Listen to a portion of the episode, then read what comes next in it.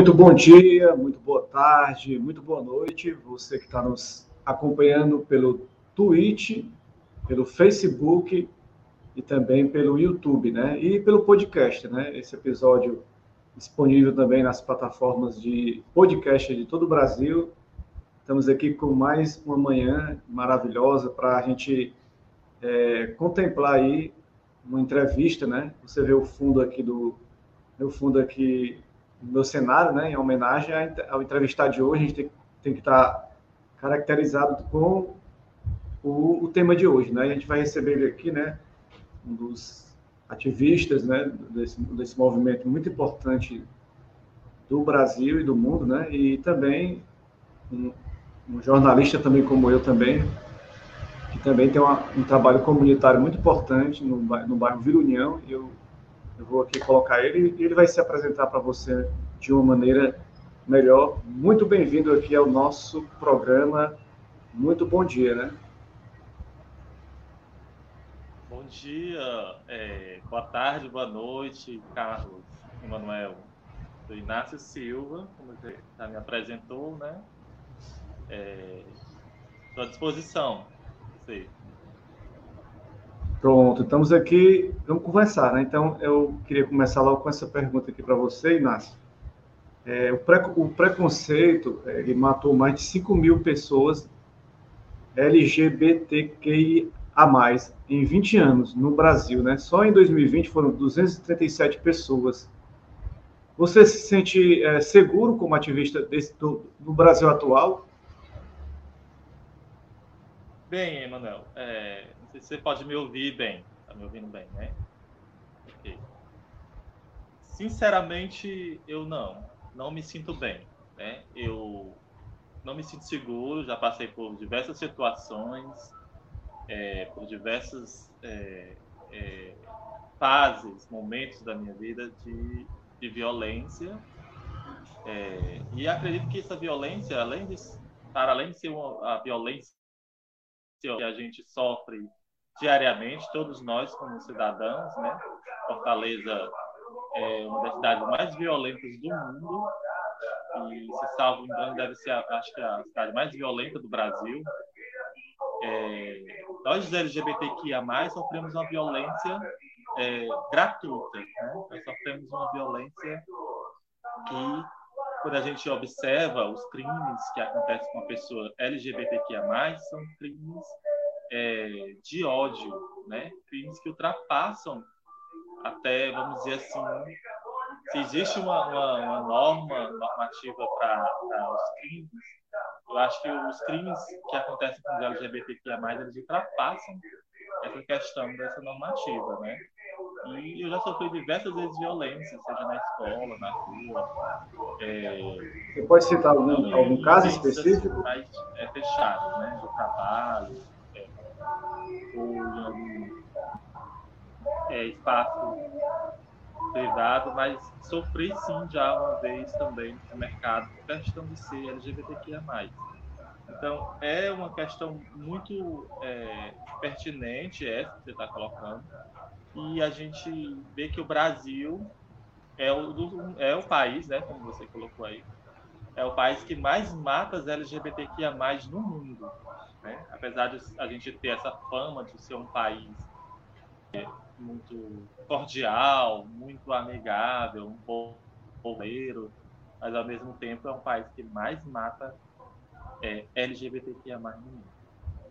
Agora, Inácio, é, eu queria que você falasse essa nomenclatura. Eu sei que a gente vive uma época. Eu não estou conseguindo te ouvir. Tá me ouvindo? Tá ouvindo? Conseguindo ouvir, eu não sei o que. Tá ouvindo, Inácio?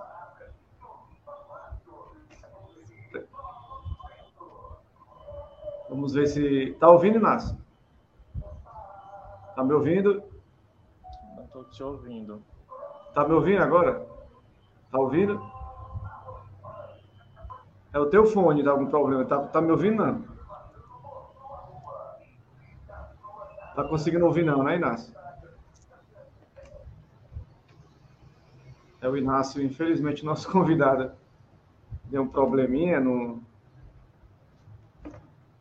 no áudio dele, mas a gente vai continuar aqui. É, aguardando ele voltar, a gente está nesse bate-papo aqui, ver se dá certo. Tá me ouvindo agora, Inácio? Tá conseguindo tô, me ouvir? Tô, ver. É porque também tem um, eu tô ouvindo aí no fundo do teu, do teu, onde tu tá, tem um carro de som passando aí, né? É... Anunciando propaganda, dá para ouvir o carro de som bem, bem aqui, né? Mas vamos continuar. Eu queria que tu me falasse aí, Inácio, o que é que significa essa, essa nomenclatura LGBTQIA+, para as pessoas que são leigas? A gente pode até dizer assim, ah, mas hoje em dia todo mundo sabe informações, mas as pessoas às vezes não procuram né, se informar, então é importante esclarecer, né, para quem não, quem não, não conhece ainda, né?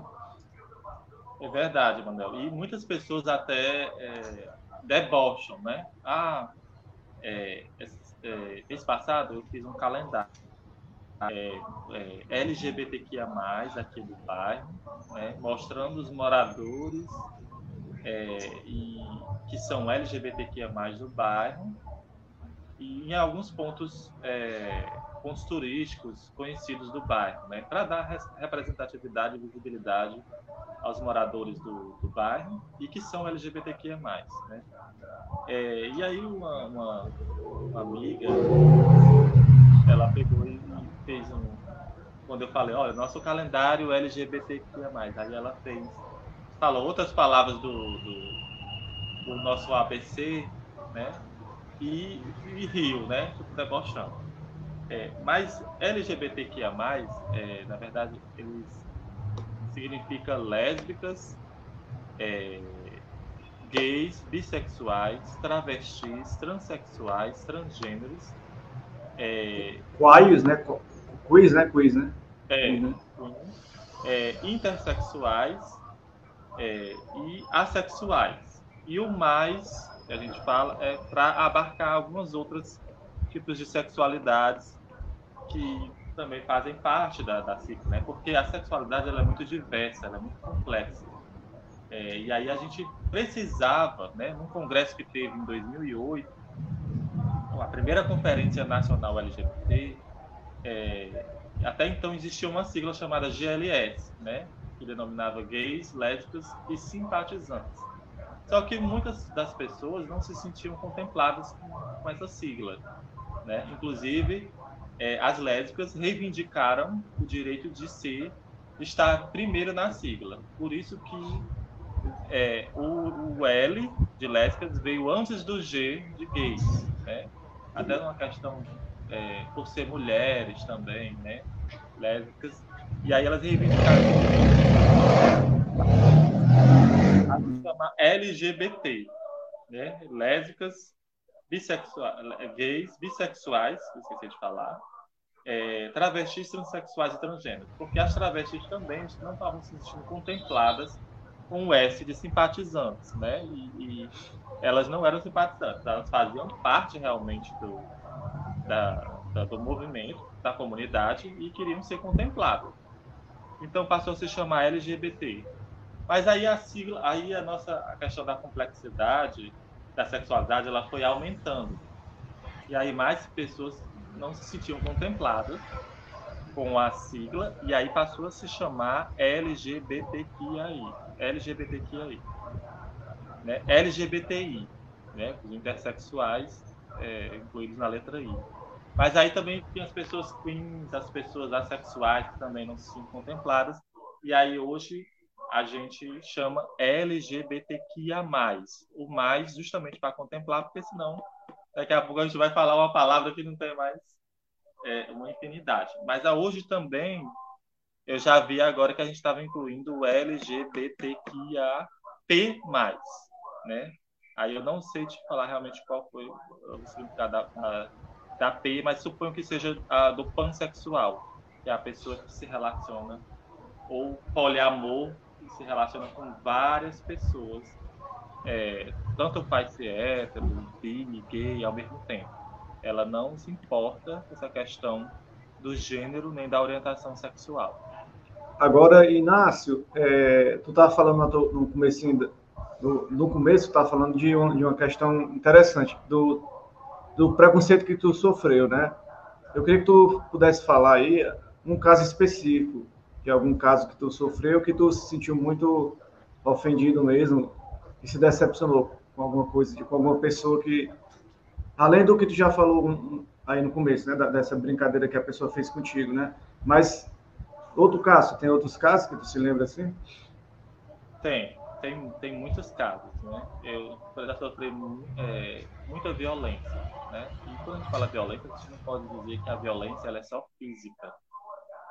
É, a violência não é só física, a violência também ela se dá de diversas formas. Ela pode ser a violência simbólica, a violência verbal, a violência familiar, a violência da negação dos direitos, né, é, de poder estar na escola, num ambiente seguro, tranquilo, é, a violência institucional que a gente fala também na, na unidade de saúde ou na repartição pública, né? Mas eu sofri muita violência quando era adolescente na escola. Né? É, por volta ali da sétima série, eu tenho uma, uma, uma imagem que ela, ela não sai da minha cabeça até hoje, que eu sofri na escola. Né? Me lembro que a gente estava tendo uma aula, era essa aula até de matemática. E nesse dia, me parece que a, a, a turma me tirou para Cristo, como chamam falam esse termo, tirou paraquedas quando aquela pessoa que sofre muito, que, que é, sofre muita violência, né? etc., como Cristo sofreu. É, nesse dia, a aula, na aula toda, é, principalmente os meninos, né? Eu não tinha nenhum, nenhum problema com as meninas. Né? Os meninos, eles passaram a aula toda é, fazendo xingamentos, é, é, risadas, deboche, me chamando mesmo daquelas é, de viado. É, isso durante a aula toda, né? Do começo ao fim. Foi um, um na verdade, eu posso dizer que foi um inferno para mim esse dia. E foi tão chocante que eu não, essa imagem jamais saiu da minha cabeça. É, eu me lembro que quando eu cheguei em casa, eu não tinha apoio familiar, não tinha com quem conversar. Até então, é, eu também não, não tinha essa noção de sobre direitos, né? É, não tinha essa militância que eu tenho hoje, então eu fui para casa, né? casa da minha, morar com a minha avó, e o quintal é muito grande, né? Então eu fui para o quintal da minha avó lá atrás e comecei a chorar, né? Chorei bastante, é, porque para mim foi um, algo muito é, agressivo, né? O que eu sofri naquele dia. E até hoje eu, eu me lembro. Então, acho que foi tão traumatizante. Se não tivesse sido, eu não, não lembrava de uma forma tão negativa, né? É, e eu fiquei pensando, poxa vida, hoje eu, eu, se eu tivesse essa cabeça que eu tenho hoje, naquele dia talvez isso não, não acontecesse, né? Não, não poder, não, eu não teria deixado acontecer. Inclusive o professor foi omisso é, quando a gente tem a noção do que são direitos, né? E quão importante é a gente falar sobre diversidade sexual na escola. Se naquela época o professor parasse a aula, fizesse uma intervenção e falasse sobre diversidade sexual, como é, alguns professores falam hoje, hoje a gente é tão alardeado essa questão da diversidade sexual na escola, e quão importante é falar sobre é, as outras sexualidades, para além da heteronormativa, né? Eu acho que a gente teria é, é, eu teria talvez hoje ser mais diferente, né? Sido uma pessoa melhor. Essas pessoas que me agrediram poderiam ter sido pessoas melhores também. A partir daquele dia, daquele momento, que o professor tivesse intervido naquela situação de uma forma é, propositiva, positiva. É, e no caso do um caso emblemático que aconteceu, que, que agora está fazendo 52 anos, é, que foi em 28 de junho de 69, né, no, no bar de Stonewall, em Nova York, né, é um local onde se reuniam pessoas marginalizadas da sociedade e muitos gays se reuniam nesse bar. E, isso, e eles, e eles se reuniam lá e sempre sofriam perseguição da polícia, né? E, eles resolveram se manifestar contra essa, essa repressão da polícia. E surgiu aí esse, esse movimento que depois se espalhou, né? Como a, a o dia da parada gay, né? Surgiu praticamente desse movimento aqui em 69 em Nova York, né? É, de lá para cá, é, o que, é que mudou, na sua opinião, Inácio, que você vê que mudou desse movimento que se uniu da primeira vez para combater a violência policial para hoje, o que é que mudou? Eu acho que, que mudou a questão da, muita coisa mudou, eu acho, né? Nós, nós conseguimos, é, conquistamos muitos direitos, né? Alguns direitos que a gente não tinha, a gente não tinha, mas que a gente passou a ter é, com a luta desse movimento, né? A partir desse movimento passou a ter visibilidade, né? É, passou a ter representatividade é, no parlamento, a gente passou a ter mais voz, a gente passou a ter mais é, representação nas redes, é, nos meios de comunicação, no, no, cinema, na arte, passou a ter com mais força, né? É, e a questão dos nossos direitos passaram a ser mais é, reconhecidos, né? E passaram a ser mais vistos pelo poder público, né? E também pela sociedade, sociedade civil em geral. Então muita coisa mudou, mas é graças à luta do movimento, né? Que o movimento foi para a rua, é, continua indo, dando cara a tapa, né, e lutando por essa questão dos direitos. Basta ver que no, a gente teve aí, pelo, no caso do Brasil, né, o Supremo Tribunal Federal reconheceu a união civil, é, o casamento civil igualitário, né, como união civil, né, é uma união civil do, das pessoas LGBTQIA+. E também foi equiparado recentemente pelo Supremo é, o crime de homofobia ao crime de racismo. Né? Então, é, a questão da adoção também, né? É a adoção da, de crianças por casais LGBTQIA+. É, e também teve alguns avanços no mundo. A Argentina, por exemplo, acabou de, de também legalizar o casamento civil, igualitário. É, e tem alguns países da Europa que também já já realizam, né, já fazem um casamento quer dizer, uma série de direitos que, com a questão da luta né, do, do, do, Stonewall, passou, passaram a ser é, reconhecidos né, pelo poder público e a sociedade civil. Então, com certeza, é, é um marco é, a, a luta lá dos, dos homossexuais lá no, no bar do Stonewall. Né? É, esse, esse movimento virou praticamente é, no mundo inteiro, espalhou-se e ficou conhecido como Parada da Diversidade Sexual, né, que acontece em vários locais do Brasil e do mundo. Eu Agora, Inácio... Te ouvir. Tá sem me ouvir, né? Algum teu, teu fone, alguma coisa no teu fone. Pode ser alguma coisa no teu fone. Pode ser alguma coisa no fone do, do Inácio, que está sem me ouvindo. Tá me ouvindo não, né, Inácio? Tá falhando o fone. É o jeito, tá tendo alguns problemas aqui que o Inácio não está conseguindo, mas é assim mesmo, né, galera? A gente vai tentando, da melhor maneira, uma, uma pauta muito importante, uma pauta muito interessante, uma pauta muito, é, como se diz, relevante, né? Que é conversar sobre, esse, sobre essa situação da, da galera que sofre essa violência, sexo, violência é, da sociedade, uma violência que vai minando as pessoas. É um preconceito gigante, né? E a gente tem que combater combater esse preconceito, né? É, é algo que a gente tem que combater diariamente. É, essa situação. Agora, Inácio, tá me ouvindo, né, Inácio? Agora, agora eu não tô te ouvindo, tu tá com o fone, teu fone desligado. Tu, tu aperta no botãozinho aí que tu liga teu fone. É? Agora, tá, agora tá, tá, tá ligado. Tá me ouvindo, né? Eu não tô te ouvindo. Não está me ouvindo? Inácio, é, deixa, eu, deixa, eu, falar aqui com ele no privado. É, tira o fone. Fica sem fone mesmo.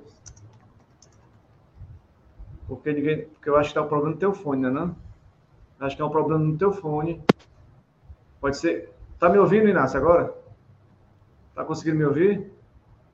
O Inácio está com problema, cara. Infelizmente, um, assim, uma pauta muito boa e a gente está tendo um problema técnico com o nosso entrevistado, né? Mas acontece mesmo. Aproveitar você, pedir para você se inscrever no canal, ativa as notificações e dê seu like para a gente poder continuar com esse trabalho interessante. Tá ouvindo, Inácio, agora? Oh. Pronto, fica sem o fone mesmo, que é melhor que dá para a gente ouvir, porque é o problema no fone, né?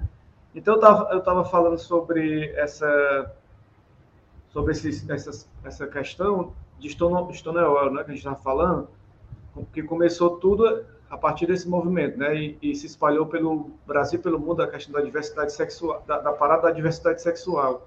Agora, tem, eu, eu, não sei se eu estou enganado, mas tem uma percepção que muita gente olha a parada da diversidade sexual e vê como se fosse apenas um dia de festa, um dia para curtir.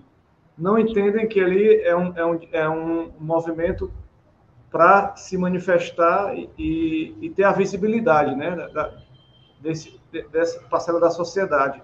Como é que você enxerga isso? As pessoas de, de fora têm essa alguns têm essa percepção ainda de que é um dia de festa ali, de, de, só de curtir, como se fosse um carnaval fora de época, mas não, não se atentam que ele é um movimento sério, né? É, é. Agora você vai poder me ouvir bem, tá me ouvindo bem, né? É, tem essa percepção, né? Erroneamente, eu acho que. É, eu acho que o, o, errado seria você considerar apenas um, um ato de festa. Mas que é um ato de festa também, festejar também é. Eu, li até uma vez um artigo do Alexandre Joca, que é um, um educador, estudioso, essa questão do, do do movimento LGBTQIA+, e ele falou justamente isso. É sim um movimento de, de protesto, mas também é um movimento também sim de festejar. Por que não? É um momento da gente festejar, de, de, de, de ter visibilidade e tudo. Né? Então, é, é, um fato de festa também.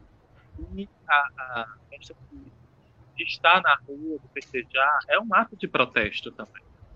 É um ato visibilidade, dar visibilidade à nossa luta. Porque muitas das vezes as pessoas nos invi inviabilizam, né? Nos tornam invisíveis. Para que a gente não, não, não, tenha direito, nem voz, nem vez. É, as pessoas. É uma forma de violência também, tentar visibilizar, entendeu? Então as pessoas é, visibilizam para que a gente não tenha é, visibilidade, representatividade. E isso acontece. É, e a gente precisa também dizer, olha, muitas é, as pessoas criticam algumas formas de se apresentar dos LGBT é, em público, ou então no caso da parada. Mas é porque nós estamos tão cansados de ser invisíveis da sociedade que as pessoas fazem certo ato para aparecer, para dizer, olha, nós existimos, nós estamos aqui, e nós também precisamos ter políticas públicas. É isso que nós queremos. Queremos que a sociedade nos veja e nos reconheça como cidadãos é, iguais a ele, né?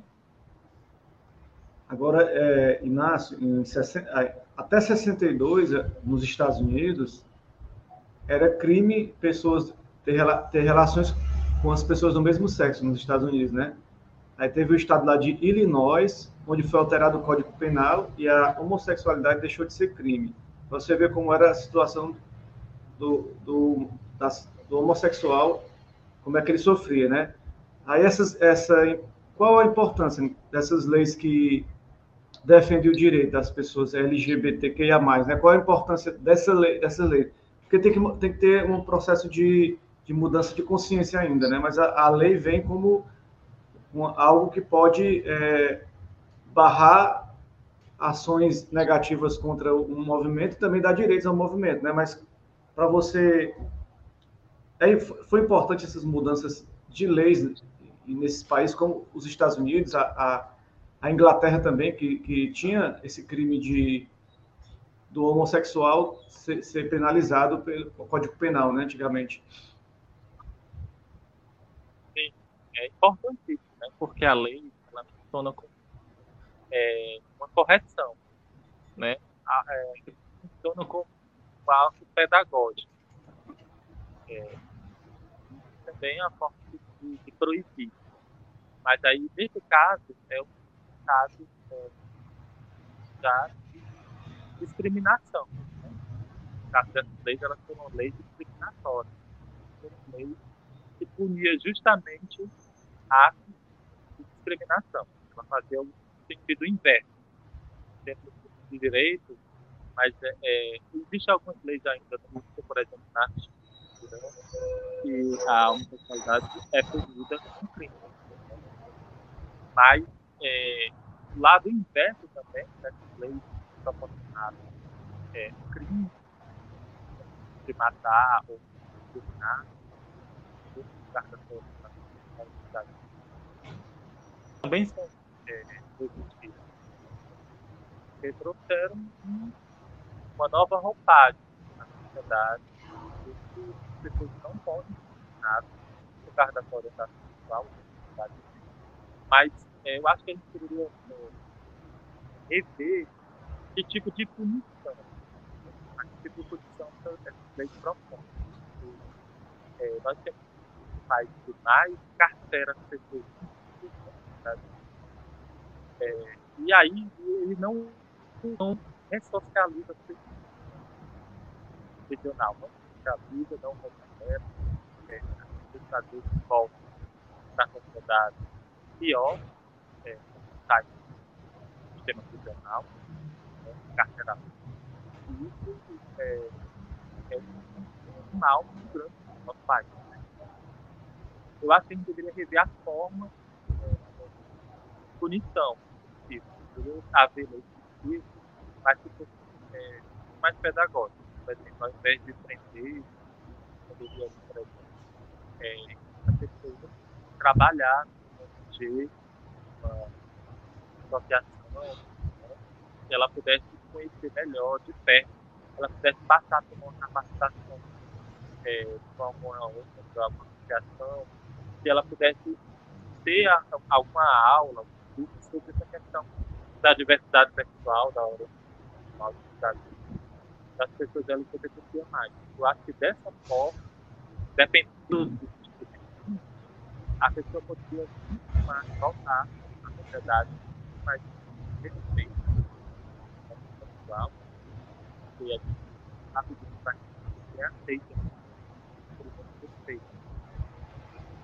e ela poderia voltar uma compreensão melhor, uma compreensão maior que é a diversidade sexual. Nós somos por natureza diversa e, e essa diversidade ela se pelo menos ser é, notado, olha, tem uma diversidade precisa é, respeitar essa, essa, essa diversidade, principalmente num, num país como o nosso, né, tão grande, tão continental, a gente precisa ter essa compreensão.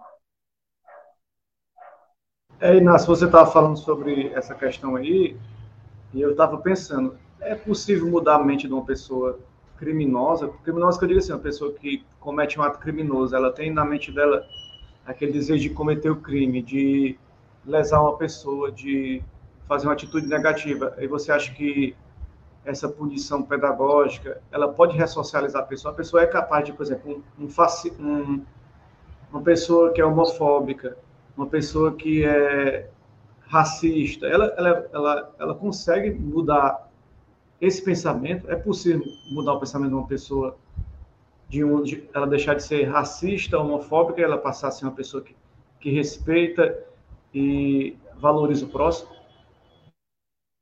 Olha, Manuel, eu acredito no ser humano. Eu acredito que sim. Da mesma forma que a mentalidade daquela pessoa ela foi construída socialmente porque nós somos seres, nós somos sujeitos sociais, né? Nós somos a construção é, social do meio em que a gente vive, né? Seja familiar, seja na escola ou é, é, do meio de, de amizades, né? Então a gente vive naquele meio. É possível, eu acho que se a gente tiver acesso a pessoas mais acesso a pessoas LGBTQIA+, por exemplo, na escola, é, na no nosso meio, no ciclo de amizades, na família. Quanto mais a gente ter pessoas assim, talvez mais a gente possa ter uma, uma questão do respeito a essas pessoas, né? Mas mais sentimentos positivos de amor e tudo. Por isso que é tão necessário a gente ter programas de televisão, novelas, filmes, né, que falem da, da, da vida dessas pessoas. É, para que a gente possa, desde criança, ir aceitando, né, compreendendo, pelo menos compreendendo é, essa questão da, da, essa questão da, da, da orientação sexual, da diversidade sexual. Eu, particularmente, como estudante de serviço social, eu acredito sim que as pessoas podem ser recuperadas, é, em especial, uh, sim, essas pessoas é, que você falou, né, estão encarceradas. Uma pessoa, acho que homofóbica, ela pode sim deixar de ser homofóbica. Eu acho que a pessoa racista, ela pode deixar de ser racista. Eu acho que necessariamente é, é totalmente mal ou totalmente bom é, a vida toda, sabe? Eu acho que todos nós temos um, pouco, é, um pouco de, de maldade ou bondade dentro da gente. É, mas essas são questões que eu acho que é questões de educação. Eu acho que a gente pode mudar, sim, essas questões com educação, mas aí a gente é, tem que levar muito um tempo. É um processo lento e gradual que vai levar muito tempo, que eu acho que a gente não vai conseguir superar nessas gerações agora, mas eu acho que a gente pode caminhar sim para a mudança. É... É, eu estou falando isso aí, Nas, porque eu vou citar dois casos aqui. Casos que acho que você deve ter ouvido falar. O DJ Ives agrediu a, a Pamela Holanda, né? Então, ele é um agressor, um agressor de mulheres, né? E ontem teve um caso de um menino de 14 anos que acabou tirando a vida do próprio pai, porque o pai agredia a mãe, né? Então ele se viu na situação de legítima defesa. Ou ele protegia a mãe e se protegia, ou eles seriam talvez assassinados pelo pai. Então ele, ele se revoltou e matou matou o pai, né? Foi uma, uma tragédia. Aí eu queria que você, em relação a isso, o DJ Ives, que bateu na Pâmela, está preso agora, perdeu economicamente a sua carreira e está numa situação agora ruim, né? Mas se você acha que ele pode se recuperar, o DJ Ives, e essa, essa questão do rapaz que bateu, matou o pai, como é que você vê toda essa questão aí, dessa violência e dessa questão que você falou, de a pessoa se recuperar, né?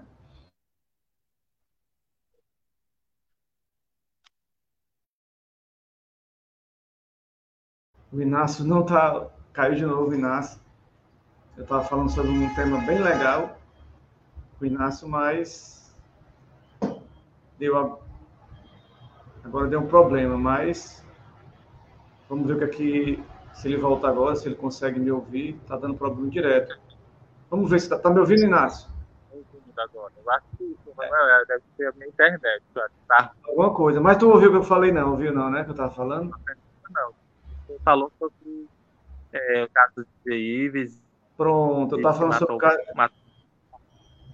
E um, e, um, e um jovem de 14 anos que assassinou o pai que estava batendo na mãe, né? Aí você, eu queria que você pontuasse sobre essa questão toda. Você está falando que as pessoas podem se ressocializar. Um, um, e tem dois casos aí, né? Um caso de um cara que era agressor da mulher. Eu quero que você fale se ele pode se ressocializar e quero que você fale se é possível dessa tragédia aí em relação a então eu queria que você falasse sobre isso Inácio, sobre essa questão do DJ Ives. Se ele é possível se ressocializar o DJ Ives e essa questão da tragédia em relação a essa morte aí do pai, o filho matou o pai que agredia a mãe. Olha eu acredito que sim talvez leve muito tempo. Mas eu acho que a lei serve também para corrigir. Eu acho que precisa pagar pelo erro que cometer. Mas aí é que depende da lei, a forma da caso do vídeo, é, deveria passar na cadeia, para que possa, mas também é, que ele possa é, ter acesso à questão da, da, da, do direito das do que ele possa participar de algumas organizações, que possa fazer algum trabalho voluntário, de associação de mulheres, que lutam pelo direito das mulheres, contra a violência Rapaz, é 12 anos, né? 14 anos. Então, tem que ser cumprido na criança e adolescente. Né? Acho que também é né? é, sobre o direito da criança e adolescente. Ele vai ter que cumprir a, a, da adolescente, o ESA, né? É, e também eu acho que poderia ver essa questão para trabalhar com ele, né? direito da, da família, familiar. Né? Enfim, mas eu acredito que a gente pode trabalhar atualização, eu acho que assim como essas pessoas elas foram é, instruídas para a criminalidade, é, elas podem voltar a viver em sociedade mais pacífica, de uma forma mais é, tudo. Mas eu acho que é importante saber também é onde foi que nós erramos, o histórico é, de vida dessas pessoas, né? Como foi que a, é, foi construída socialmente a vida dessas pessoas. É importante não, tá? não poderemos ficar é, que essas pessoas cometeram. Mas a gente precisa entender, eu como estudante de serviço social, questão, toda a questão social. A, o alcance, né, pode ser o que eu acho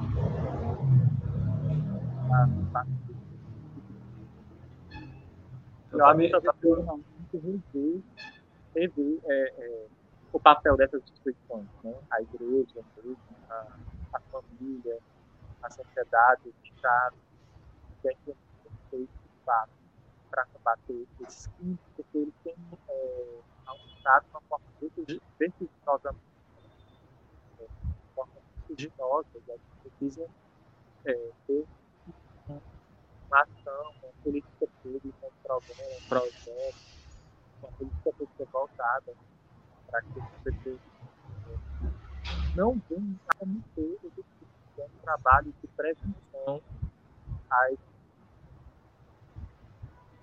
Tá me ouvindo agora, não tá, Inácio? Estou ouvindo. Pronto, porque agora é o seguinte, você falou, você tinha falado que o STF é, reconhecer a união homoafetiva no Brasil, né? Já, já fazem 10 anos que, que isso aconteceu. Foi naquela ação direta de inconstitucionalidade 4277, né? Essa ação do Supremo, eu queria saber se o que você me falasse, foi, foi fundamental para que as pessoas, é, digamos, gays se assumissem, é, conseguissem é, se assumir perante a sociedade a partir dessa, dessa decisão do STF? olha, eu não sei se é fundamental você se assumir, mas é fundamental para aqueles e aquelas uma união né, é, queriam é, é, efetivar através da, da jurisprudência é, viviam seu alto, viviam seu amor de vida, né? diz Dorian Gray, o amor que não ousa dizer o seu nome. É, pudessem também dizer, pudessem assumir a sua relação. É, as pessoas têm vergonha, têm medo de assumir é, seu partido, um relacionamento escondido é, da família, da sociedade. E a gente pode ver que mais agora, mais casais saem do armário, casais sexuais puderam mais andar de contato, manifestar o seu afeto, o seu carinho, tudo, que já acontece com os heterossexuais. Agora eu acho que fazer com que se assistirem, não sei, bem, fácil, supremo. Não acredito que não. Se, é, se, cuidado, né? A que permitir que a possível não acho que o Supremo tenha feito as pessoas é, saíram do armário e assumiram sua orientação sexual.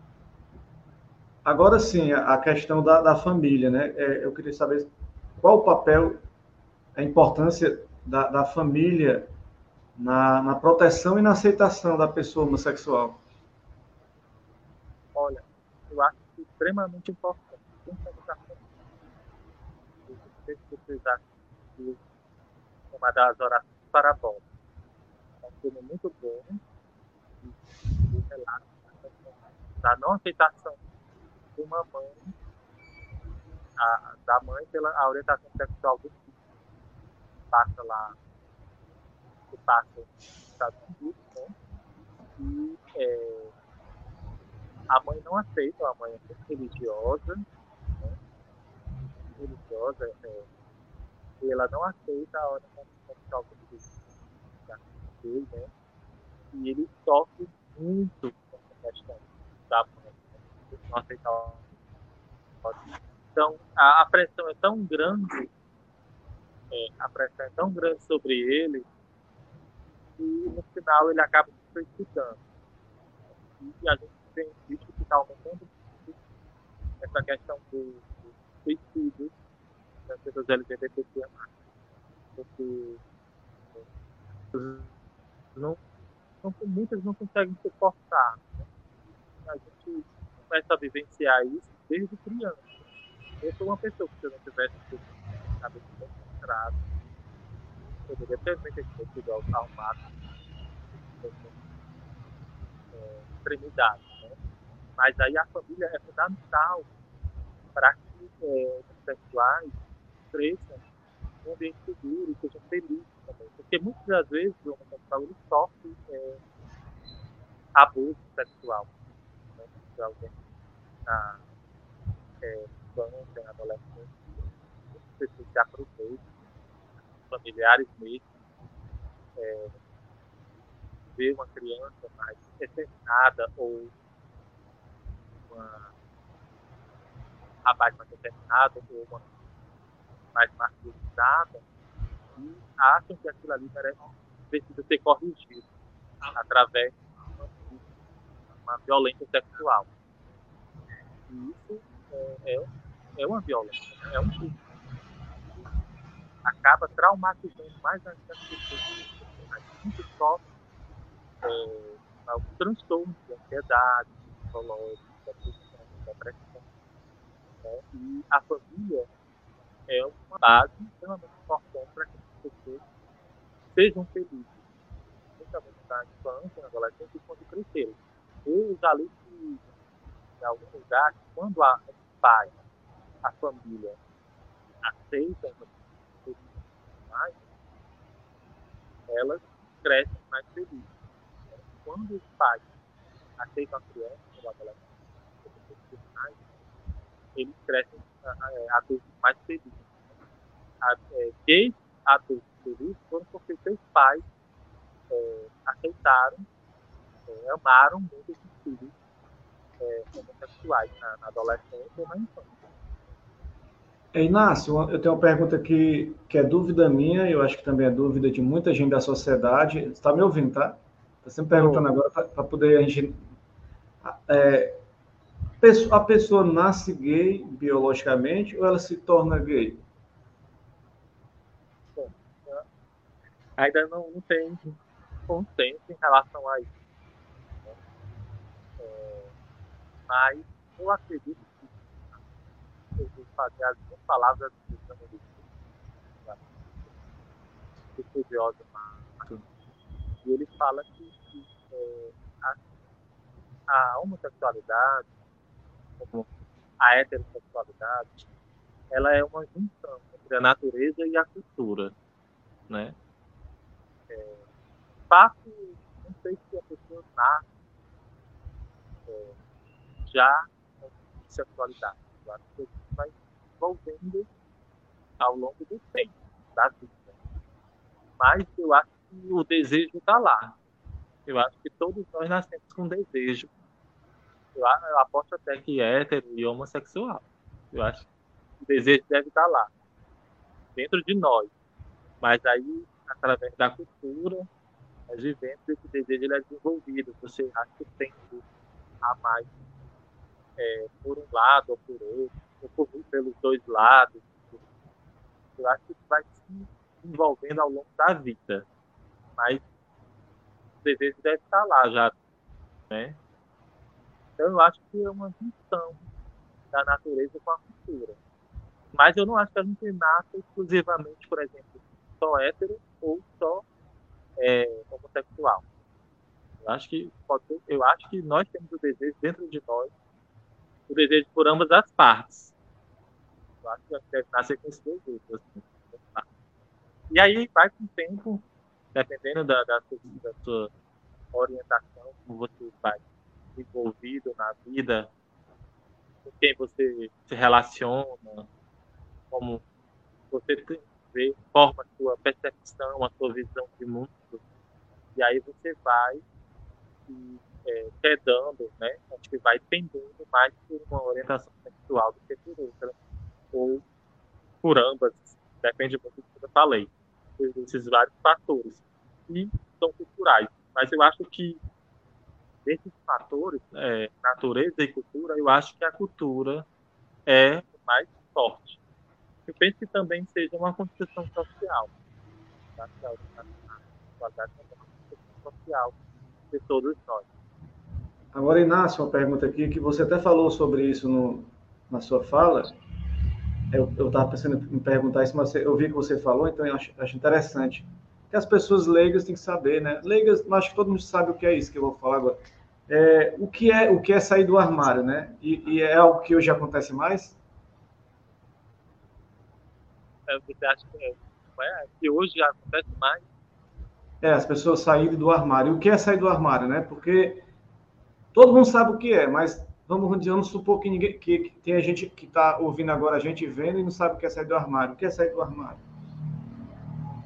sair do armário é, é que o que a gente gosta, é, tem prazer, né? porque o armário é algo simbólico. Não é uma propaganda da Casa do Bahia, agora, colocaram o tio,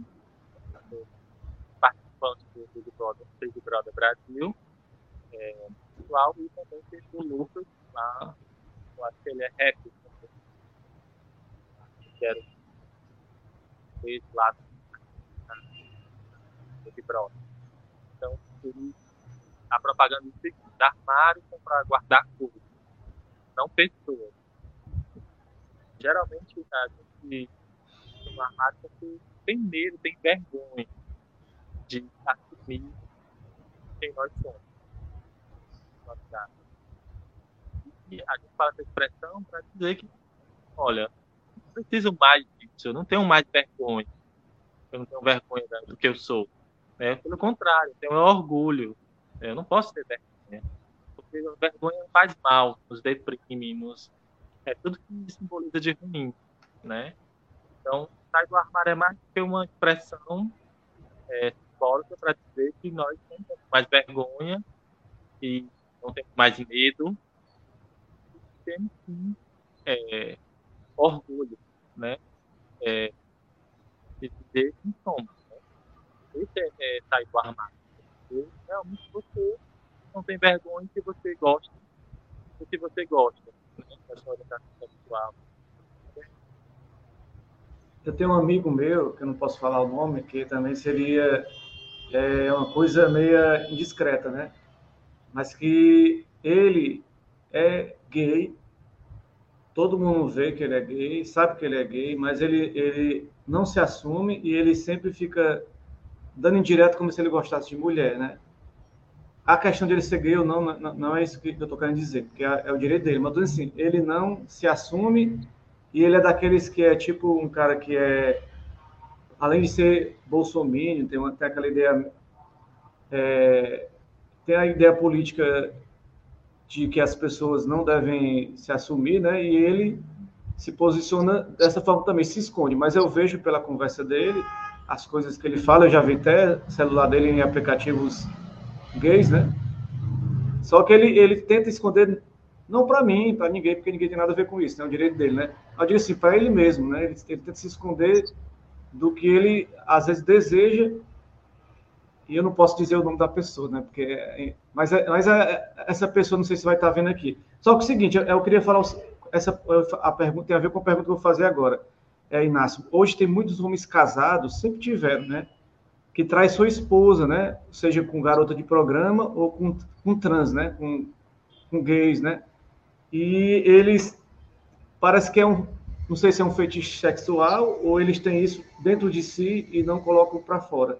Isso seria uma hipocrisia do daquele bom cristão que, que se coloca como o bom pai de família, o marido ideal para a esposa, mas que no fundo ele esconde algo que ele não quer mostrar para a sociedade, que ele é gay, né? Que ele tem um caso, ele tem caso extraconjugal. Você, você percebe isso na sociedade essa hipocrisia de, de homens, homens entre aspas que tem, é, são casados, mas que é, pulam a cerca com, com gays e, e, não se assumem, né? E, além de trair a esposa, né? Independente de ser com, com gay ou com mulher, né? Tá traindo a esposa. Se colocam como bom marido, mas no final eles estão fazendo algo que eles escondem, né? Eles mais gostam. Eles gostam, mas não, não, não admitem, né? Não sei como é. Queria que você falasse um pouquinho sobre isso, né? Você percebe também, né? Essa, essa, que acontece, que isso acontece? É, eu percebo mas eu queria só fazer uma ponderação. Eu também pensava? Mas a gente tem que pensar que a sexualidade é algo muito complexo. Bom, por isso que eu perguntei porque eu quero entender, né? A gente está querendo entender. Tá. Então... Ah, o que, é que eu tenho, qual é a ideia, a noção que eu tenho? É, eu já li alguns especialistas falaram a orientação sexual ela é defendida é, pelo fato dela se assumir. Quando ela não se assume, ela não pode ser identificada com aquela orientação. Ela vai ser identificada com a orientação sexual que ela se identifica. Não sou eu, não é você, não é Manuel, não é o Pedro, o João, que ela pode dizer é, o que, é que a pessoa é, como ela ela mesma que vai dizer. E aí a gente tem que respeitar a situação. Porque a orientação sexual é fora o íntimo pessoal da pessoa. Então, realmente existe é, é, gays, que não conseguem vivem uma vida, é, às vezes, feliz mesmo, às vezes, pessoas não gostam. É, mas tem também a, a questão da bissexualidade, que ela é incompreendida. É, a gente que tem que parar com essa dicotomia. Se não é hétero, é gay. Se é gay, é hétero. É, a sexualidade não se resume só a ser gay ou a ser hétero. Gente tem outra gama de sexualidade. Um mundo muito vasto, é muito complexo. Você falou aí do homem casado, relaciona com outro homem fora do casamento. Quer dizer, ele não necessariamente precisa ser gay, ele pode ser um bissexual. Um cara que gosta de estar, né? Mas nem ele sabe, talvez, que ele seja é, você falou da transexualidade, uma pessoa trans, ela pode ser hétero, ela pode ser uma mulher trans relacionada com uma mulher é, Tem aquele negócio do quiz, né? Quem tá falando, quiz, né? Que tá na nomenclatura, né? É, então, é um mundo muito vasto. Então, eu costumo dizer, já, já vários é, debates com um amigo, ele estava falando, né, nossa, como você pode dizer que um homem é casado, uma mulher, é, ele você pode dizer que ele é, ele é ah, mas é, é a orientação é como ele se identifica, é como ele se define. Então, você vai dizer, por mais que ele tenha uma relação com outro homem, vamos supor que seja é, é, esporadicamente, mas a pessoa que ele escolheu para viver é, afetivo, sexual dele de forma preponderante é uma mulher, ou não é um homem, então ele se considera heterossexual. Considera. é, ele se identifica como heterossexual, ele vai ser considerado é, agora, assim, ter uma amiga aí é complicado. Né? Não, é, é, é, a gente. Eu queria, é, até porque assim, a gente não pode julgar, né? Mas a questão é o seguinte. É, você falou assim. Com mulher ou não? Não, nunca teve. Nunca teve. Não. É um caso porque a gente, analista, né? É um caso, é, um, é uma questão até pessoal dele, como você, como a gente tá, você está falando aí. A pessoa, ela, ela até não é, obrig, não é nem obrigado a colocar para fora, né? Às vezes a pessoa não quer, né? Colocar para fora. Ela tem o direito né, de, de guardar para si. Só que a questão não é nem o direito dela guardar para si, é porque a forma como ela se relaciona na sociedade é um pouco de hipocrisia, que ela julga as pessoas que passam por ela, que são gays, ela fica julgando. Você vê, ela fica julgando.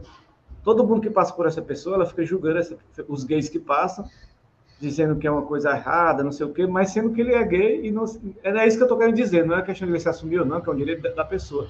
Mas ele apontar o dedo para outro, sendo que ele é e não se assume, entendeu? É isso que, é, que fica, soa meio estranho, né, Inácio?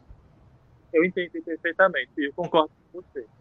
Concordo de fato, a hipocrisia é muito grande. É, nós vivemos uma sociedade muito hipócrita, né? a sociedade brasileira é muito hipócrita. Eu acho que é, a gente nem pode. É, é, a gente vê muito também na cobrança dos, dos homossexuais que as pessoas não têm coragem para se assumem. A gente também não pode estar cobrando. É verdade. E ao mesmo tempo, a gente também, essas pessoas que não se assumem, elas, se elas julgam as outras por elas se assumirem, por é, gostarem, sejam como forem, afeminadas, tudo, eu acho que as pessoas são muito hipócritas. Então, elas não podem também estar ajudando as outras por se assumirem, por gostarem, por viverem seu amor da forma que elas querem viver. Então, eu acho que a gente só tem que respeitar. Né? Ah, se você não, não tem coragem para se assumir, de ter uma vida mais aberta para também não julgue aqueles que tentam essa coragem. Eu acho que o erro realmente está aí, na hipocrisia, como você falou. Agora, Inácio, você é formado em jornalismo, né? É, e eu queria saber qual o papel da imprensa, né, em combater esse preconceito e, e disseminar informações corretas, né, para tornar a sociedade mais consciente, né? Ah, eu acho que a imprensa tem um papel fundamental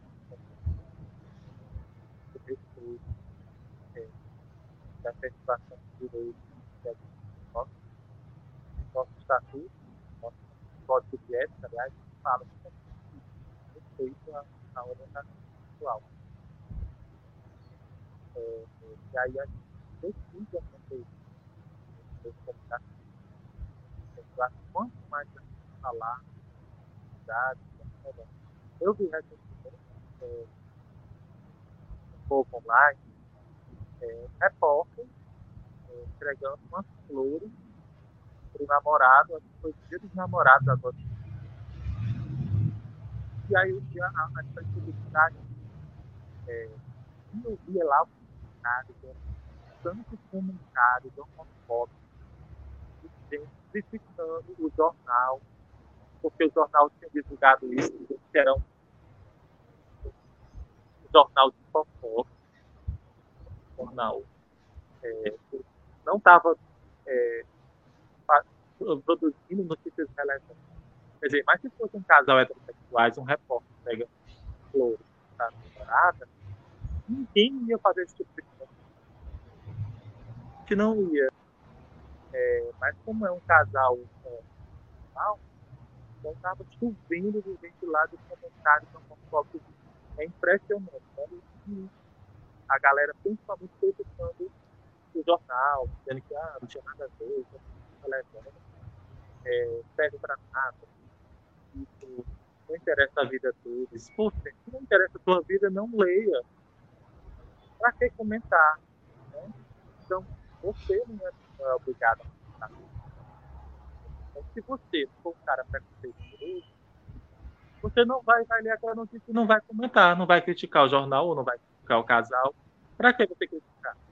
Então, mas como são pessoas que realmente têm preconceito dentro delas, elas têm que fazer isso comentário, é, de tipo de opinião. Mas, ah, mas a defesa da cultura é a minha opinião. Não, mas a opinião não é o direito de agressão, você agredir e falar mal das pessoas, né? Isso tem algo tão pejorativo, tão baixo, eu acho que mas ao mesmo tempo a imprensa ela cumpre o papel dela. Ela precisa dar visibilidade, ela precisa é, noticiar isso para que é, mais pessoas elas possam ter noção de que a gente existe, tem visibilidade, e que as pessoas precisam respeitar também essas educações. Então, elas querem, muitas das pessoas querem que a gente volte para o armário, que a gente sai no jornal, a gente não sai na novela, a gente não sai na, nas redes sociais. Né? Então, eu acho que o período para parabenizar também está trazendo essa programa. Eu acho que dá muito está entrevistado, porque acho que é muito importante também. Agora, Inácio, você tinha, tinha ou tem, né? Vamos, vamos saber agora. Tinha ou tem um jornal do Vila União, que eu até participei, escrevi alguns textos na época, faz tanto tempo, né? Qual é, eu queria que você falasse sobre a importância do jornalismo comunitário, né? Hoje, em tempo de redes sociais, como é que é, como é a importância do jornalismo, aquele jornalismo mais raiz do bairro, que traz informações do, do dia a dia das pessoas daquele, daquela região, né? O jornalismo comunitário eu acho extremamente importante. Eu acho que é, na comunidade, onde a comunicação realmente é importante. Tem uma frase do Felipe Pena, que deve ter estudado ele na cadeira de comunicação comunitária é, da faculdade. Quando ele fala justamente isso. A verdadeira comunicação ela só ocorre na comunidade é, e aí eu resolvi fazer esse jornal justamente para isso, para fazer as pessoas elas se comunicarem. Né? As pessoas do próprio bairro, da própria comunidade, elas se viram, elas se reconheceram, elas é, têm a sua autoestima elevada. Né? Então, eu, acho que é muito importante. Esse, eu ainda acredito no jornalismo impresso, eu acho que a gente precisa fortalecer esse meio de comunicação e tanto é que a, até hoje a gente não faz no jornal. É, e as pessoas até perguntam muito, elas dizem, ah, cadê o jornal? Ah, porque, ah, eu vi fulano, eu vi Betânia, eu vi Cicrano, fala um pouco sobre a história antiga do bairro, tudo. Eu acho super legal, porque, e a gente vê como é a, a, a comunicação né, o jornalismo comunitário, ele ele tem importância, ele tem esse peso na comunidade. Eu acho que isso é importante para que as pessoas elas possam se reconhecerem, elas possam se verem e elas possam é, ter essa autoestima elevada mesmo. É, Inácio, agora, é, o que eu ia perguntar agora, é possível acreditar que as injustiças sociais possam um dia acabar na sociedade? Você acredita que pode que as injustiças que, que acontecem, as divisões sociais, a, as diferenças sociais, tem, tem um dia a possibilidade de acabar ou você acha que é uma utopia? Mas eu, eu penso que sim. Eu acho que uma outra sociedade é possível, mas a gente precisa lutar para que essas injustiças possam ser é, finalmente ultrapassadas. É, eu acredito que a gente precisa lutar por outro tipo de sociedade, outro tipo de sistema socioeconômico, socioeconômico e político que a gente vive. Então, eu acho que a gente só vai conseguir mudar, é, diminuir, é, acabar com sociais se a gente é, lutar por uma nova sociedade, outro tipo de sistema e essas ciclos elas sejam, elas suplantadas, né? elas possam ser ultrapassadas. E acho que tem que haver uma, um envolvimento global para isso. Né? Precisa haver um engajamento global, é um engajamento mundial para que essas discussões sejam. E a gente vê alguns líderes é, é, líderes mundiais, né, líderes políticos, é, se empenharem para que essas injustiças sejam é.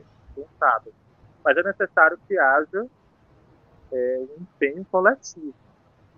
Eu acho que do mundo para que isso seja plantado. Senão, é, continuar tendo pessoas acreditando que viver o que a gente está vivendo é possível, eu acho que a gente não vai ultrapassar, não vai evoluir como seres humanos.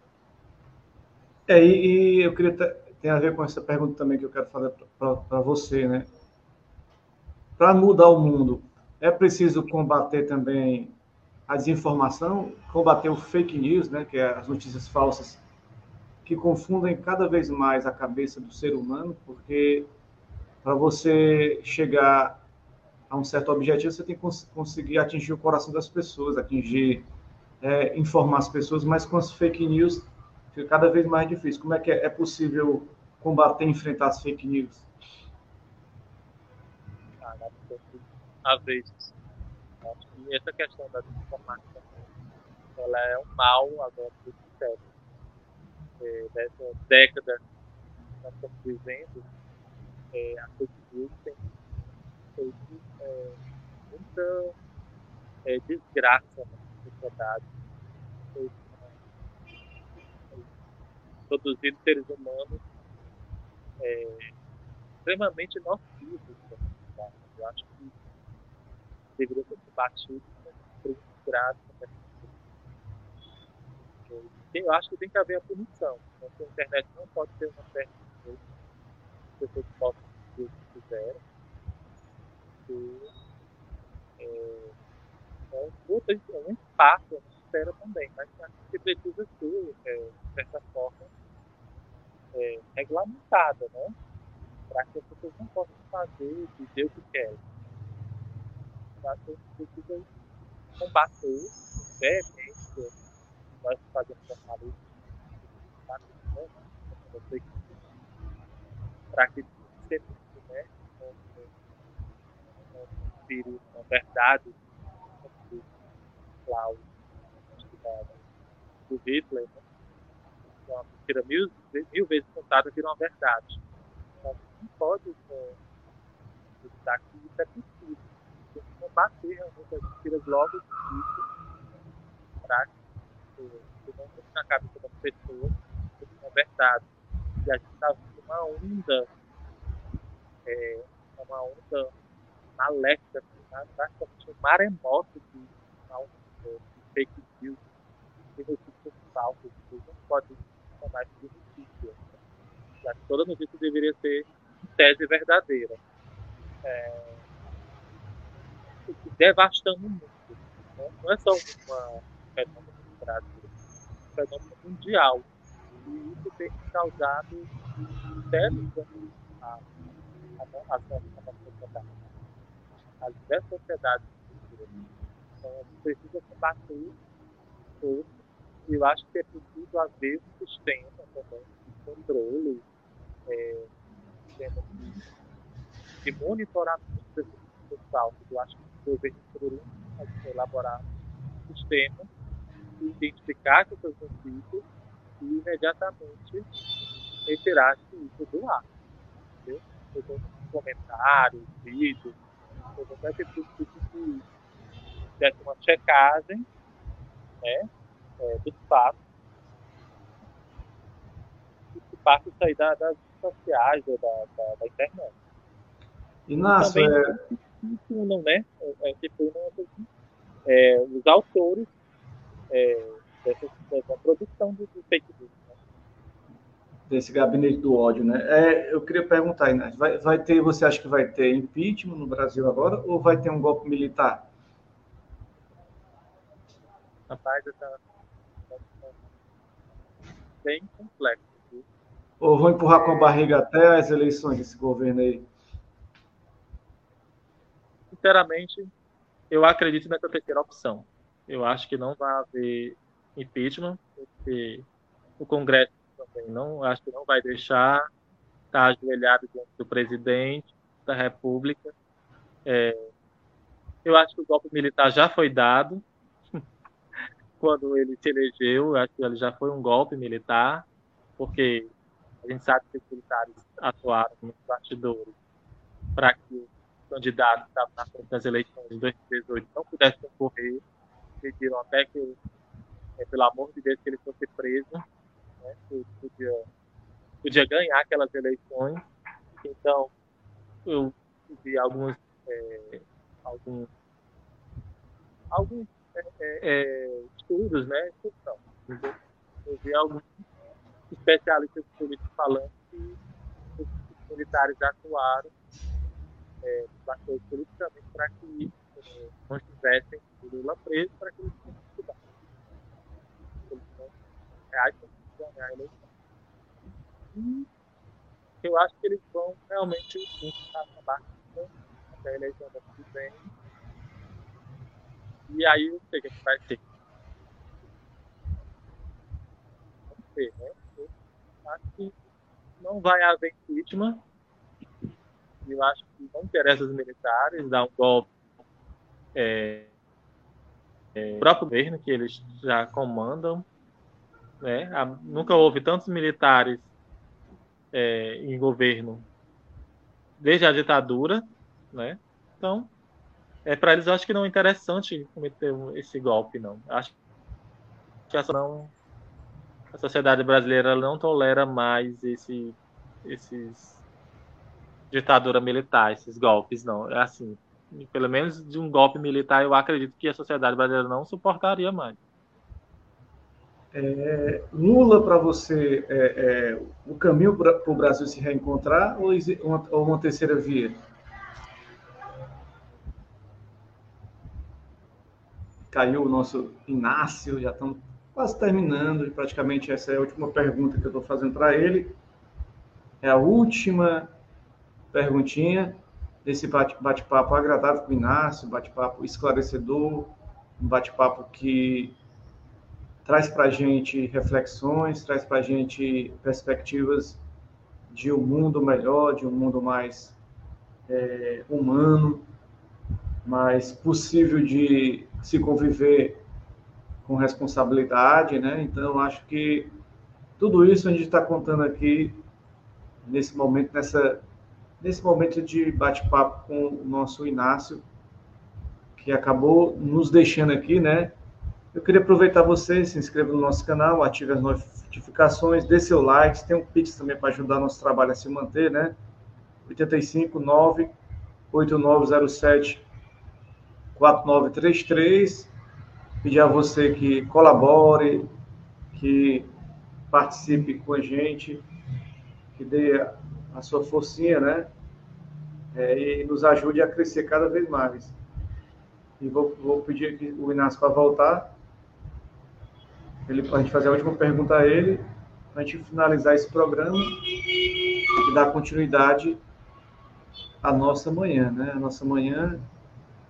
E esse episódio disponível no podcast, nas plataformas de podcast, e disponível também no, no nosso YouTube, Twitch e também no nosso Facebook, né, galera? É importante que a gente está em multiplataformas, está em todas as plataformas e é importantíssimo que você que está nos ouvindo aí, nos vendo, nos dê nossa, sua, sua colaboração, né?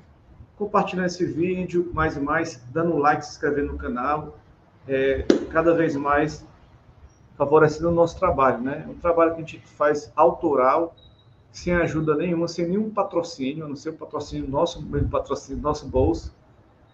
A gente paga um aplicativo que a gente coloca, consegue colocar as artes no ar, consegue colocar essa, esse visual melhor, né, galera? A nossa transmissão. Então a gente quer que você esteja conosco, participando cada vez mais. Um tema interessante que o Inácio trouxe, várias reflexões, várias, vários pensamentos, que a gente pode ver que tem a ver com o contexto da nossa realidade, as mudanças sociais que a gente precisa implementar, né? A gente teve um caso aí da Cria Santos, né, que o seu filho, 16 anos, acabou cometendo suicídio, né? Dizem que houve, houve casos de homofobia contra esse jovem, né? E como o adolescente é mais suscetível à influência e pressão, né? É complicado para ele, né? Lidar com tudo isso, né? E toda essa pressão em cima da, da, dessa pessoa. A solidariedade a Valkyrie Santos, da banda Magnífico, uma banda que eu escutei durante muitos anos, né? Eu queria continuar sempre escutando, porque eu gosto das músicas dela. E fico triste pelo que aconteceu com ela, com, com sua família, né? Não é normal, não é natural essas coisas acontecerem no, no, nos momentos que a gente vive hoje, né? Esse ódio, esse gabinete do ódio da sociedade. As pessoas inflamadas com ódio, com, com raiva, né? Então a gente tem que, a gente tem que, como é que se diz, pessoal? É, a gente tem que pedir a vocês parem com isso, desejando ódio aos, aos, às pessoas, né? Desejando mal, né? Vamos desejar sempre o bem. É, se o nosso convidado não voltar, eu vou concluir aqui o programa, agradecer. Vou agradecer a presença do Inácio e pedir o pessoal, pessoal, Desarme seu coração, desarme sua raiva, desarme seu ódio. Para que tanto ódio? Para que tanta raiva? Para que tanto julgamento? Para que tanto lixamento virtual? Mas eu vou concluir aqui e eu vou dar um, um grande abraço para todos que estão nos, nos acompanhando, né, galera? nosso Inácio, convidado especial, sempre tem problemas. A gente tenta fazer o melhor, mas existem os problemas da rede social, da internet, a compatibilidade de todo mundo, e a gente às vezes acontece de o sistema não estar tá 100%, né, galera? A gente tem, tem que entender que a gente faz aqui com amor, com carinho, com atenção. É um produto é, feito de maneira simples, né? De maneira de coração. E é isso, galera. Eu sou o Carlos Emanuel, tem meu Instagram lá, arroba Carlos Emanuel Ceará, CE, Ceará. Tem meu Twitter, arroba Carlos Emanuel CE. E tem meu, o meu canal também no Twitch. Meu canal no Twitch, que é Carlos Emanuel Ceará também. Meu canal no Twitch e tem meu canal no Facebook, uma página no Facebook, Carlos Emanuel Podcast. Meu canal no Facebook é Carlos Emanuel Podcast e a gente vai terminar, vai concluir e terminar